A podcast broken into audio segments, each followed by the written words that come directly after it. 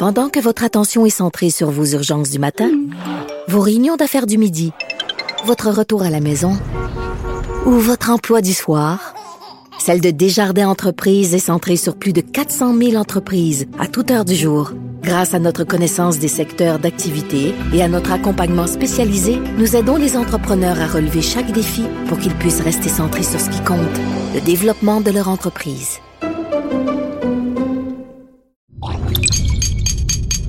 Cube Radio.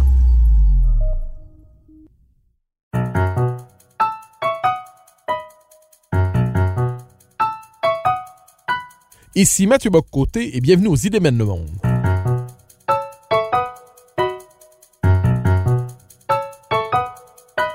À travers le regard des intellectuels québécois et européens, nous chercherons à comprendre les grands débats qui façonnent notre époque.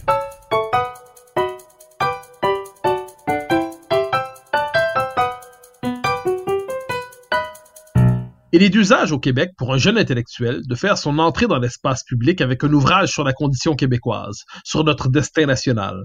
Et c'est cette tradition qu'honore à sa manière Alexandre Poulain dans son premier livre, Un désir d'achèvement, qui vient de paraître aux éditions Boréal. Il nous propose ce qu'on pourrait appeler une histoire récente de l'identité québécoise et une méditation sur ce que Lionel Groux appelait en d'autres temps notre avenir politique. Je suis très heureux de le recevoir aujourd'hui. Alexandre Poulain, bonjour. Bonjour, M. Bocoté, merci de me recevoir. Alors, une question première, le livre Un désir d'achèvement, la formule est peut-être un clin d'œil à la formule utilisée par Jacques Beauchemin dans l'histoire en trop. Euh, vous nous proposez dans ce livre une histoire, pourrait-on dire, euh, générationnelle en quelque sorte, du, point de vue de votre génération, de l'identité québécoise ou plus encore de la condition politique québécoise. Et surtout, vous commencez en référant à votre génération, à quel moment vous entrez dans l'histoire du Québec? Et donc, c'est la première question que je vous poserai. Quel âge avez-vous d'abord et avant tout? Et à quel moment entrez-vous dans la conscience historique québécoise? À quoi ressemble le peuple québécois tel que vous le représentez, tel que vous représentez ses défis lorsque vous accédez à la conscience politique? Euh, tout d'abord, j'ai 26 euh, ans. Donc, je suis né en 1993, euh, deux ans avant le référendum euh, de 95. Euh, et dans mon prologue, je propose, si l'on veut, une histoire personnelle de ma génération, écrite au jeu plutôt qu'au nous, parce qu'évidemment, il y a plusieurs, il y aura plusieurs positions possibles, et je ne crois pas que ma position finalement soit celle de tous mes concitoyens de ma génération. Mais donc, je voulais mettre l'accent sur le fait que j'ai atteint 18 ans euh, en 2012 et durant mon enfance, j'ai grandi finalement dans l'ignorance du Québec, euh, de son histoire, de ses traditions. Euh, j'ai entendu davantage dans mon enfance parler des États-Unis que du Québec. Quand j'étais plus jeune, je me rendais au fait de la Nouvelle-France avec mes parents et c'est ce qui m'a donné le goût finalement de du Québec de la France euh, qui, pourrait-on dire, est l'extension euh, qui nous précède. Donc, je suis venu à la politique en 2012 avec euh, la grève, ben, avec la grève autour de ce qu'on a appelé le printemps érable. J'étais en Beauce, dans un cégep qui était carré vert, donc je ne participais pas directement à cette aventure que les jeunes de mon âge avaient embrassée. Et au-delà du, au-delà du conflit, au-delà des frais de scolarité, c'est ce qui me choquait, de pas participer directement à un projet qui concernait euh, l'ensemble des jeunes Québécois, euh, l'ensemble de la société québécoise.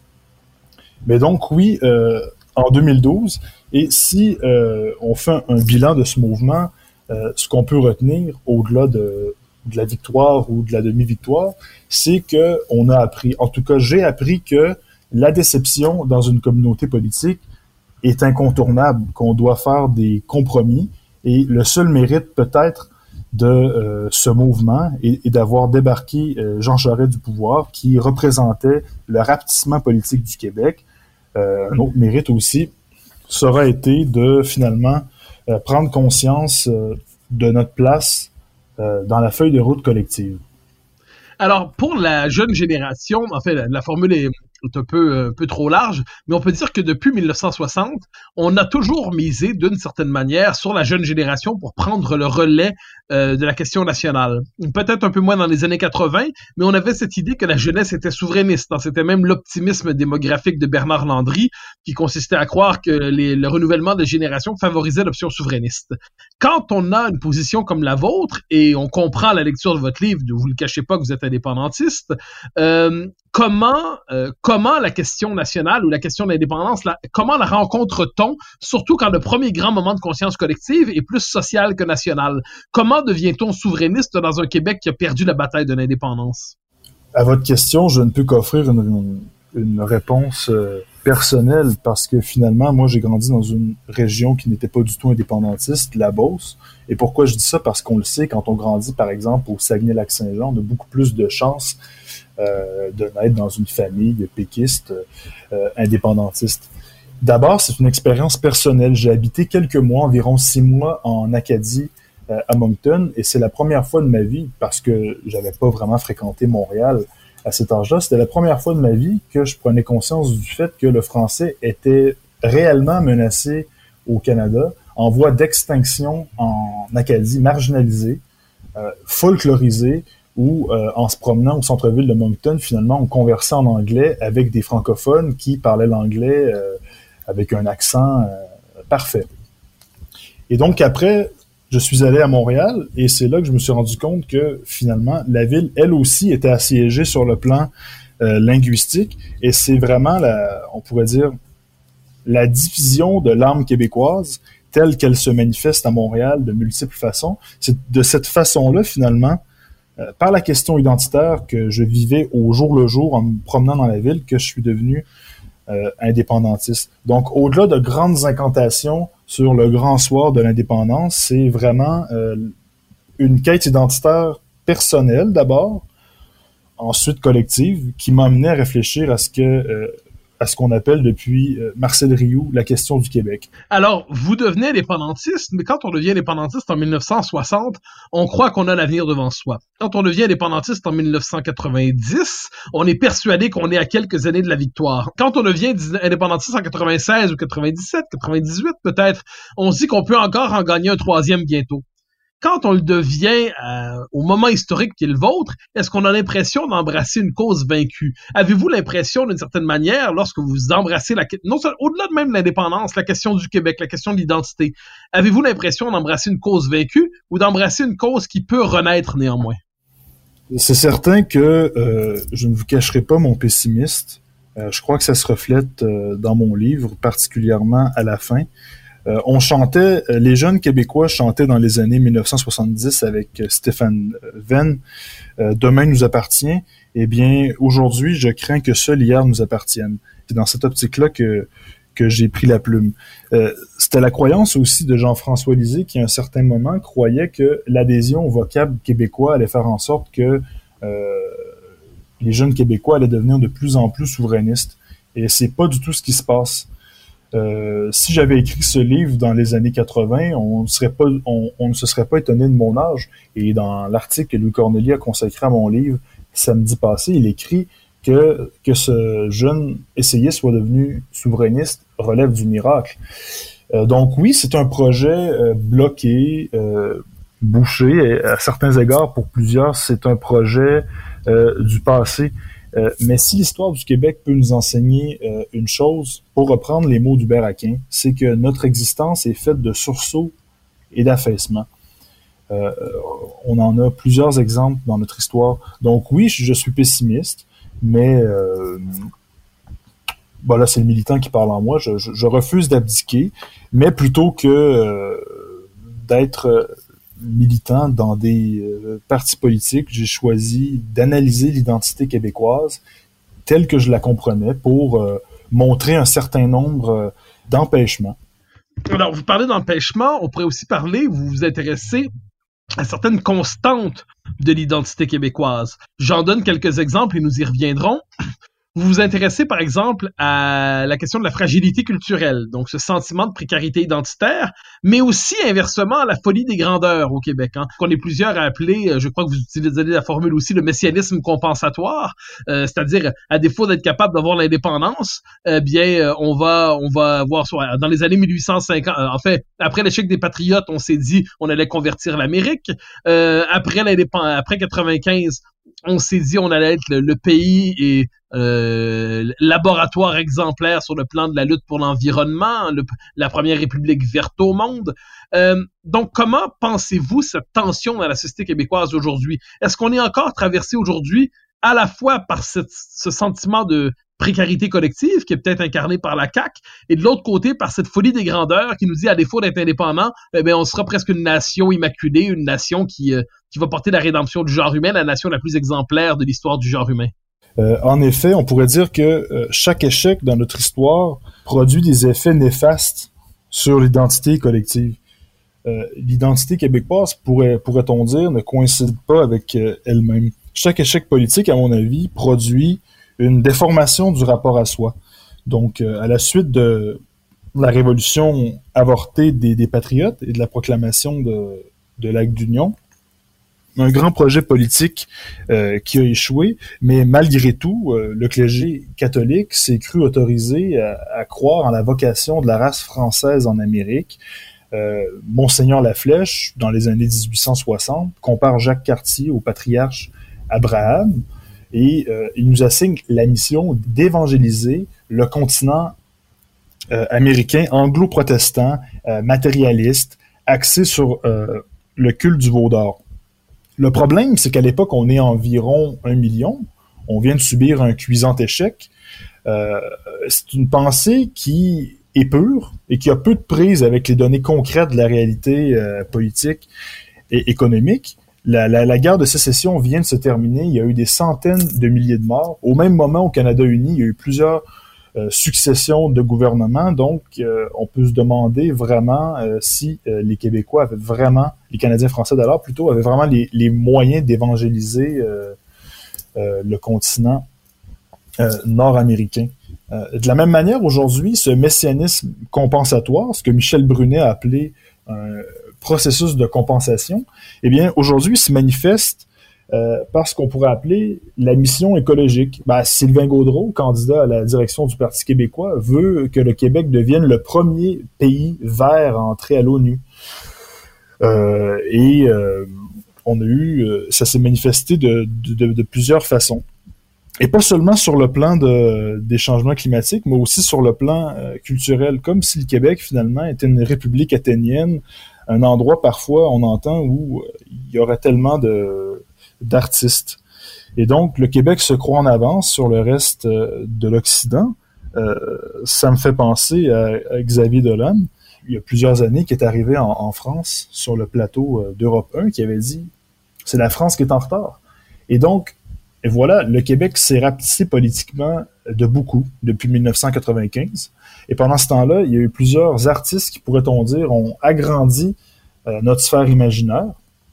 Là, c'est le discours autour du Cirque du Soleil de Robert Lepage, de Cœur de Pirate, Céline Dion, euh, etc.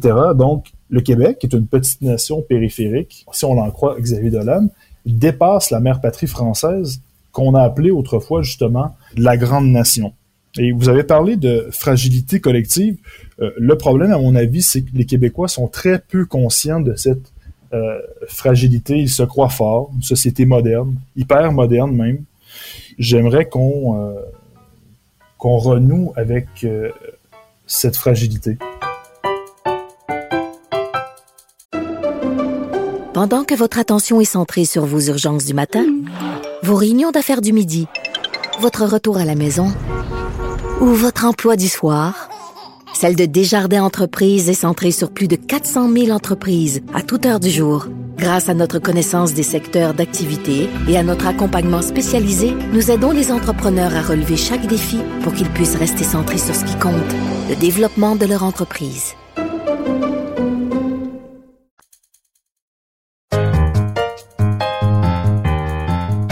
Référez très justement au fait que chaque défaite engendre un effet compensatoire, euh, un messianisme compensatoire propre. Euh, est-ce qu'on peut pas dire qu'aujourd'hui, justement, euh, il y a une conscience renouvelée de cette fragilité à travers la CAQ, qui est peut-être sur le plan politique l'équivalent de ce qu'ont été les réformistes euh, après l'échec des patriotes, c'est-à-dire, OK, l'indépendance n'est plus possible, mais on va essayer d'assurer la, survie de la nation finalement, d'assurer son maintien, d'assurer sa pérennité. La grande victoire n'est pas à l'horizon, mais pour peu qu'on conserve les fondements de la nationalité, peut-être que l'histoire s'ouvrira de nouveau ensuite, sans pour autant se perdre dans la folie des grandeurs. Est-ce qu'il n'y a pas aussi cet autre pôle dans notre vie politique? Oui, a cet autre pôle. Euh, après 1995, on pourrait dire que, euh, en fait, jusque-là, il y avait une équivalence sémantique et mémorielle entre Canadiens, Français et Québécois. Bien sûr, il n'y avait pas d'unanimité autour de ça. Ça a toujours fait euh, débat, euh, notamment dans la communauté anglophone, mais au moins, il n'y avait pas vraiment de, de suspicion. Disons à tout le moins que le récit mémoriel canadien-français occupait un certain espace dans le récit collectif, même si euh, plusieurs euh, ont été tentés en 1960 d'adhérer au mythe euh, de la page blanche. Donc, entre 1995 et 2003, s'ouvre une phase de redéfinition de la nation, une phase d'auto-interprétation, qui a donné cours à des débats abstraits, théoriques, même sibyllins, où finalement on a théorisé la nation de façon telle qu'elle ne correspond plus à ce qu'elle avait toujours été c'est-à-dire une nation comprise comme la communauté d'un héritage historique, une nation euh, au sens sociologique du terme, une nation euh, culturelle. Donc, euh, il fallait être nationaliste civique, c'était le mot d'ordre. Mais comment faire du Québec une nation politique? Justement, après le grand projet politique de 95, c'est comme si euh, lors de cette période, plusieurs universitaires, je le précise, hein, c'est principalement des universitaires qui ont, qui ont, pris la plume pour redessiner les contours de la nation, eh bien, ils ont décidé qu'on allait faire du Québec une nation politique euh, par les mots, euh, par la magie du vocabulaire, pour reprendre les mots de Fernand Dumont. Et donc, s'ouvre en 2003 une autre phase, une phase de ce que j'appelle la reprovincialisation du Québec, qui est une satisfaction béate du présent, une régression dans l'inconscient collectif. Donc, au lendemain de 1995, euh, c'est dans un contexte particulier aussi, avec des, nationalismes ethniques euh, en Europe, on pouvait très difficilement affirmer les contenus euh, mémoriels, identitaires euh, du Québec. Ça a été le cas pendant les années Charret et Couillard. Ça s'est radicalisé sous la gouverne euh, de Philippe Couillard. On peut dire que les Québécois étaient en l'absence euh, d'eux-mêmes. Hein. et même le mouvement souverainiste, et vous-même vous avez écrit là-dessus, euh, ne faisait que dans le nationalisme civique. C'est comme si finalement, avec la CAQ, les Québécois renouaient avec une part d'eux-mêmes qui avait été réfrénée au lendemain de 95. C'est l'épaisseur historique. Et donc, on verra du haut de l'histoire ce qu'aura signifié le passage de la CAQ au pouvoir ça fait seulement deux ans. Ma prédiction, c'est que ce sera un rattrapage sans horizon. C'est euh, un concept que je développe dans le livre. Vous parlez de rattrapage sans horizon. Vous nous dites au tout début de votre ouvrage que vous êtes de la dernière génération qui peut se poser la question de l'avenir politique du Québec. Euh, donc, autrement dit, euh, votre génération a une responsabilité immense qui est celle, est-ce qu'on poursuit ce projet national, cette existence nationale, ou est-ce qu'on soit capitule, on abandonne, on passe à autre chose, on décide de se dissoudre, qu'importe? Donc vous dites, vous êtes de la dernière génération. Voyant la situation, et c'est pas sans lien ce que vous dites, un rattrapage sans horizon, qu'est-ce qui explique ce, ce pessimisme peut-être, ce pessimisme extrême de votre propos quand vous dites rattrapage sans horizon, est-ce que c'est à cause de la mutation démographique du Québec contemporain où la, majorité historique francophone est en voie de régression démographique ou euh, est-ce que cette raison n'est qu'une parmi d'autres qui explique votre euh, sentiment que nous sommes à la veille probablement de, de l'effacement historique ou à tout le moins de l'effacement de notre conscience nationale et de notre désir d'achèvement? Très bonne question. Euh, quand j'écris dans mon prologue que ma génération, la dernière à se poser la, la question du Québec, la dernière euh, finalement à pouvoir répondre à la question que Fernand Dumont avait posée dans les années 90, qui est la suivante. une nation comme la nôtre vaut-elle la peine d'être continuée? Ben, nos parents, nos grands-parents, euh, ils n'ont pas répondu. Euh, c'est sûr que ça, c'est difficile à démontrer. Hein. C'est plus un pari qu'autre chose. C'est un message que j'envoie aux, jeunes de mon âge, à l'ensemble du Québec aussi, que euh, c'est très bien la lutte contre les changements climatiques. Euh, j'en suis les inégalités sociales, tous les enjeux qui occupent l'espace politique. Mais la question première, c'est celle de la pérennité de, la de notre culture francophone en Amérique. Si on disparaît, euh, tout le reste disparaît aussi. Donc, ça relève plus du pari qu'autre chose. Je suis pessimiste. C'est certain qu'un autre échec serait fatal pour le Québec. La stratégie de la CAQ, justement, c'est la stratégie de l'évitement de l'échec. Et peut-être que cette stratégie-là, finalement, euh, relève elle aussi de l'échec puisqu'elle ne consiste qu'à éviter l'échec. Alors, je vous pose la question, est-ce que vous êtes peut-être pas un peu trop sévère? Je m'explique. Euh, la CAQ ne nous conduit pas à l'indépendance, certes, mais avec la laïcité, par exemple, elle a, euh, elle a fait la première victoire collective sur le plan du, régime ou tout le moins des institutions au Québec depuis 95. On peut penser au fait qu'elle correspond aussi à travers elle, vous l'avez dit, la majorité francophone renoue avec une part d'elle-même qui était refoulée. Est-ce qu'on peut pas croire que cette espèce de reconstitution de la conscience nationale euh, risque ensuite d'enclencher, surtout si la question de la laïcité pose la question du régime canadien, euh, cette, cette identité-là ne se développe pas en vase clos, elle se développe dans un système politique qui la nie, le régime fédéral, euh, le multiculturalisme canadien. Est-ce qu'on ne peut pas croire que de nouvelles tensions du régime pourraient réactiver ce désir d'achèvement, pour reprendre votre formule? Est-ce que ça ne pourrait pas réactiver une aspiration à la pleine existence politique? Ben, c'est une option parmi tant d'autres et euh, je suis pas convaincu que euh, ça va arriver nécessairement. Évidemment, euh, idéalement, ce qu'il faudrait, là c'est projectif, il faudrait euh, absolument que le repli actuel, qui est un repli culturel, soit épisodique et que soit activé après ce qu'on pourrait appeler un, un dépassement émancipateur.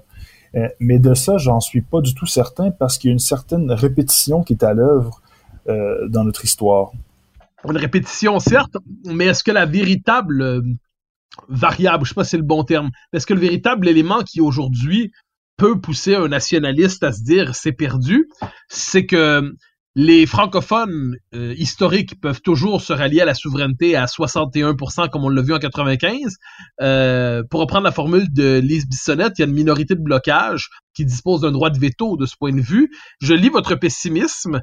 Euh, c'est une réflexion qui habite la conscience historique québécoise, mais la donnée, me semble-t-il, parce que des périodes de traumatisme, on en a vécu, mais la donnée qui me semble radicaliser ce possible pessimisme, c'est le fait, pour reprendre votre bon cœur, que nous sommes de moins en moins pesants dans la définition du Québec, nous sommes de moins et nous avons de moins en moins d'emprise sur notre avenir politique à cause de la mutation démographique du Québec.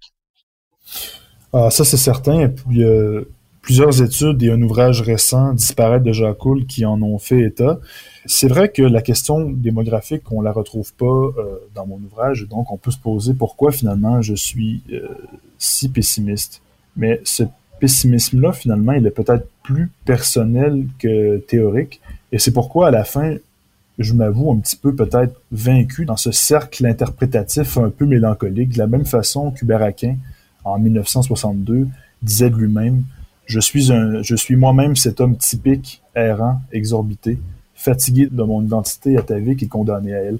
Ben, c'est un peu mon sentiment. Mais ce que je constate, c'est que, bon, le retour au pouvoir d'un parti nationaliste, euh, c'est très bien, mais euh, contrairement au nationalisme d'autrefois, c'est un nationalisme d'aménagement. On fait la promotion de la culture, mais on veut pas nécessairement s'emparer des moyens politiques qui sont nécessaires à l'épanouissement de cette même culture.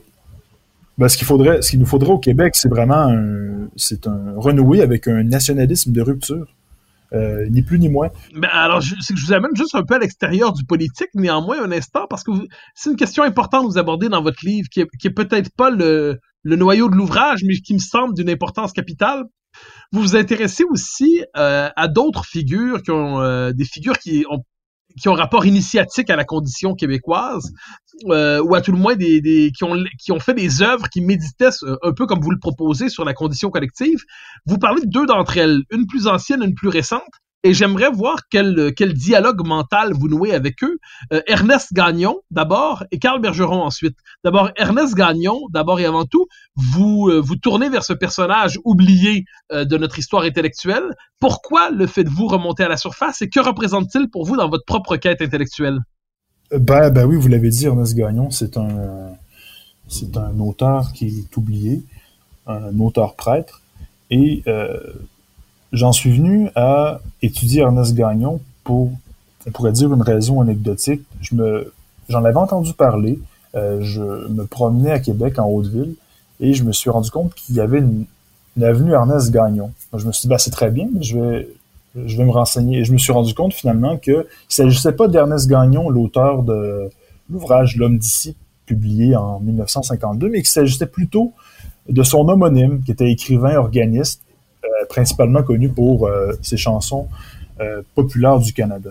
Mais donc, L'homme d'ici, c'est une œuvre assez complexe, religieuse, mais dont les premières pages contiennent un, portrait d'identité canadienne-française. On présente l'homme canadien-français comme quelqu'un d'immobile, passif, qui se laisse porter sur la route, qui dirige pas vraiment son action. Le Canadien français serait né d'une première naissance, mais pas de, la seconde. Les Canadiens français, pour lui, cultivaient le goût pour la soumission dans une société conformiste. C'était euh, de faux adultes. Euh, et même pour lui, c'était euh, des êtres d'emprunt. Et si vous permettez, je vais le citer parce que c'est assez, c'est assez, on pourrait dire, frontal. Rien n'est à nous, ni nos idées, ni nos décisions, ni nos ardeurs, ni notre foi même, rien de personnel. Tout vient d'ailleurs et flotte en surface. Soumis au premier venu, débonnaire par répugnance, nous formons, sous certains angles, un groupement d'excellents seconds, ternes et obséquieux. Euh, en fait, Ernest Gagnon dit de l'identité canadienne-française qu'elle n'a pas encore atteint le stade euh, de la majorité. Il parle aussi de l'attitude canadienne-française par rapport au succès, en disant qu'une personnalité qui commence à s'affirmer ici présente un seul danger parce que la personne qui est en face de, celle qui a du succès se demande, mais moi, est-ce que je réussis? Donc, c'est ça, c'est une, analyse de euh, l'identité canadienne-française qui la peint pas de la meilleure euh, des manières. Et euh, c'était en 1952, donc avant la Révolution tranquille, qui dans la conscience collective euh, nous a fait passer d'un sujet de culture à un sujet politique, pour reprendre les mots euh, du sociologue euh, Jacques Beauchemin. Et le lien qu'il y a à faire avec Carl Bergeron, c'est que Carl Bergeron a publié un livre il y a plusieurs années, Voir le monde avec un chapeau, dans lequel les constats, ma foi, sont assez similaires à ceux que Gagnon a fait dans les années 50. Donc, est-ce qu'on peut se demander est-ce que la Révolution tranquille a vraiment libéré euh, l'homme québécois, l'homme canadien-français? Est-ce qu'il n'y a pas, euh, sous, finalement, euh, la société québécoise revendique sa modernité de manière incantatoire, mais sous cette prétention, est-ce qu'on peut se demander qu'est-ce qui se cache, finalement, la peur de ne pas être tout à fait moderne? Alors, vous évoquez, quand vous citez Bergeron, vous citez un passage euh, qui est essentiel dans son livre et qui, auquel vous accordez euh, une certaine importance, c'est la, notion d'épreuve. Euh, où Bergeron nous dit que fondamentalement, nous sommes dans une culture diminuée euh, la, et, et qu'il faut traverser l'épreuve pour accéder ici à la, on pourrait dire, une, une conscience une pleine conscience culturelle, peut-être même aussi une conscience politique, s'arracher à la domination intériorisée et renaître à soi-même sous une forme, de souveraineté personnelle, disons ça ici. Est-ce que vous vous appropriez vous-même cette notion d'épreuve ou, euh, c'est un élément de l'histoire intellectuelle que vous proposez? Euh, je me l'approprie entièrement. Euh, quand j'ai lu cette définition, quand j'ai lu cet ouvrage, en fait, ça a été très, très important dans ma propre quête identitaire, dans ma propre réflexion politique, parce que Ernest Gagnon dit que les Canadiens français sont nés d'une première naissance, mais euh, qu'ils ne sont pas nés d'une seconde naissance. Et Carl Bergeron, avec l'épreuve finalement, nous dit que, que, lui, finalement, est né d'une seconde naissance quand bon il était étudiant dans, dans un petit appartement du Vieux-Québec et il se pratiquait à finalement mieux prononcer le français. C'est comme si la souveraineté politique, c'est une chose, mais d'un autre côté, il y a ce que Bergeron appelle la liberté souveraine de l'être. Et donc, on peut se demander, en 2020, on a, toutes les études ont été faites au sujet de la rentabilité présumée d'un Québec souverain. On sait que le Québec serait fort probablement reconnu sur le plan international, euh, notamment par la France. Les États-Unis seraient neutres, etc. Donc, on a tout on a tout pour faire la souveraineté, mais ce qui manque finalement, c'est cette fameuse liberté souveraine de l'être que Carl Bergeron euh, évoque. Et celle-ci, finalement, euh, dépend de chacun de nous. Et c'est pourquoi, finalement, euh, le désir d'achèvement n'est peut-être pas nécessairement une volonté d'achèvement. Alors, nous nous rapprochons de la fin de l'émission. J'aimerais vous ramener à la dimension politique et faire de vous ce que vous n'êtes manifestement pas, c'est-à-dire un optimiste relatif. Euh, vous, alors vous portez, vous portez des convictions à la manière, je ne dirais pas d'un désespéré, mais vous me faites penser à Denis Tillinac, qui écrit dans les masques de l'éphémère, j'ai l'impression d'arriver après la bataille des miens et qu'elle était perdue. Hein? C'est-à-dire, j'arrive après l'histoire et je suis solidaire de ce camp, mais ce camp est vaincu, je suis un héritier de la défaite. Bon. Euh, à moins de consentir à l'anéantissement existentiel, il y a quelque chose d'intenable dans cette position. Euh, et, pour peu qu'elle ne soit pas qu'une posture, et ce n'est pas votre cas, donc il y a quelque chose d'intenable dans cette position. Donc, imaginons que pour vous, l'histoire ne soit pas, l'horizon ne soit pas complètement bouché, mais qu'il y ait une brèche, une faille, la possibilité d'un éclairci. Où trouvez-vous, euh, où pourriez-vous trouver euh, matière à espérance lorsque vous regardez devant vous et que vous vous dites que finalement, c'est pas une bonne idée de, se suicider à 27 ans ou de se suicider collectivement en 2020 ou en 2022? Non, non, non, je, n'entends pas me, suicider. Euh, rassurez-vous, même si j'ai pour euh, euh, modèle, entre autres, Hubert Aquin, j'espère, j'espère beaucoup, mais c'est que il y a tellement un discours positif par rapport au Québec, comme si finalement le Québec était arrivé au stade proprement politique de son histoire, ce qui n'est pas le cas. Donc, à mon avis, euh, c'est le cas de plusieurs nationalistes, de plusieurs Québécois de manière générale, croire que le projet du Québec est achevé, que tout va bien, ben, ça dispense d'avoir assumé les responsabilités qui sont nécessaires à son achèvement. Donc, en repérant des empêchements qui sont inscrits dans notre identité, en repérant des tendances aussi tendance euh, parfois inquiétante, hein? l'oscillation entre l'autodévalorisation et la surévaluation, certaines répétitions euh, qui est à l'œuvre, ben je crois que c'est de cette façon-là qu'on est capable d'aller chercher finalement le carburant nécessaire pour transformer le désir d'achèvement en une volonté d'achèvement. Donc non, j'espère euh, j'espère beaucoup, mais je ne suis pas un militant, je ne suis pas un homme politique, en tout cas c'est pas dans mes plans pour le moment.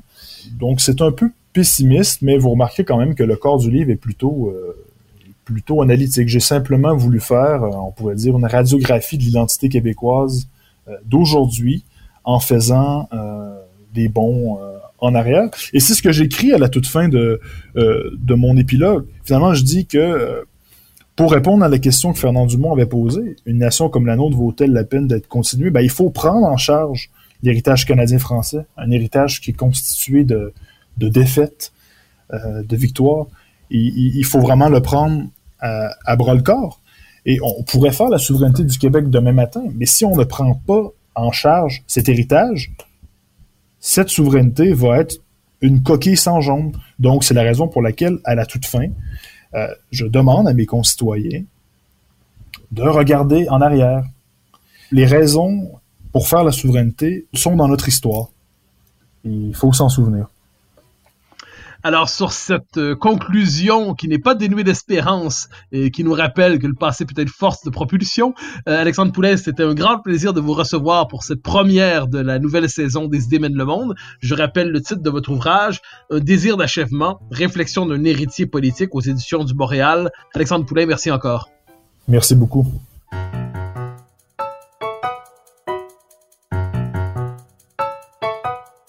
Chers auditeurs des idées mènent le monde, vous pouvez faire connaître le balado sur vos réseaux sociaux en partageant les épisodes que vous aimez. Cela nous donne à chaque fois un fier coup de main pour faire circuler les idées. Aussi, si vous écoutez sur une autre plateforme que Cube Radio, laissez-nous un commentaire. C'est encore une fois un geste qui nous permettra de faire connaître la série à un plus grand nombre. Merci à vous d'être à l'écoute. Vous pouvez me suivre sur Twitter et sur Facebook. Vous pouvez également lire mes chroniques chaque mardi, mercredi, jeudi et samedi dans le Journal de Montréal. Vous pouvez également m'écouter chaque semaine à la Joute et sur Cube Radio tous les jours à 10h à l'émission de Richard Martineau. Animation et recherche, Mathieu Bocoté. Réalisation, Anne-Sophie Carpentier. Une production Cube Radio.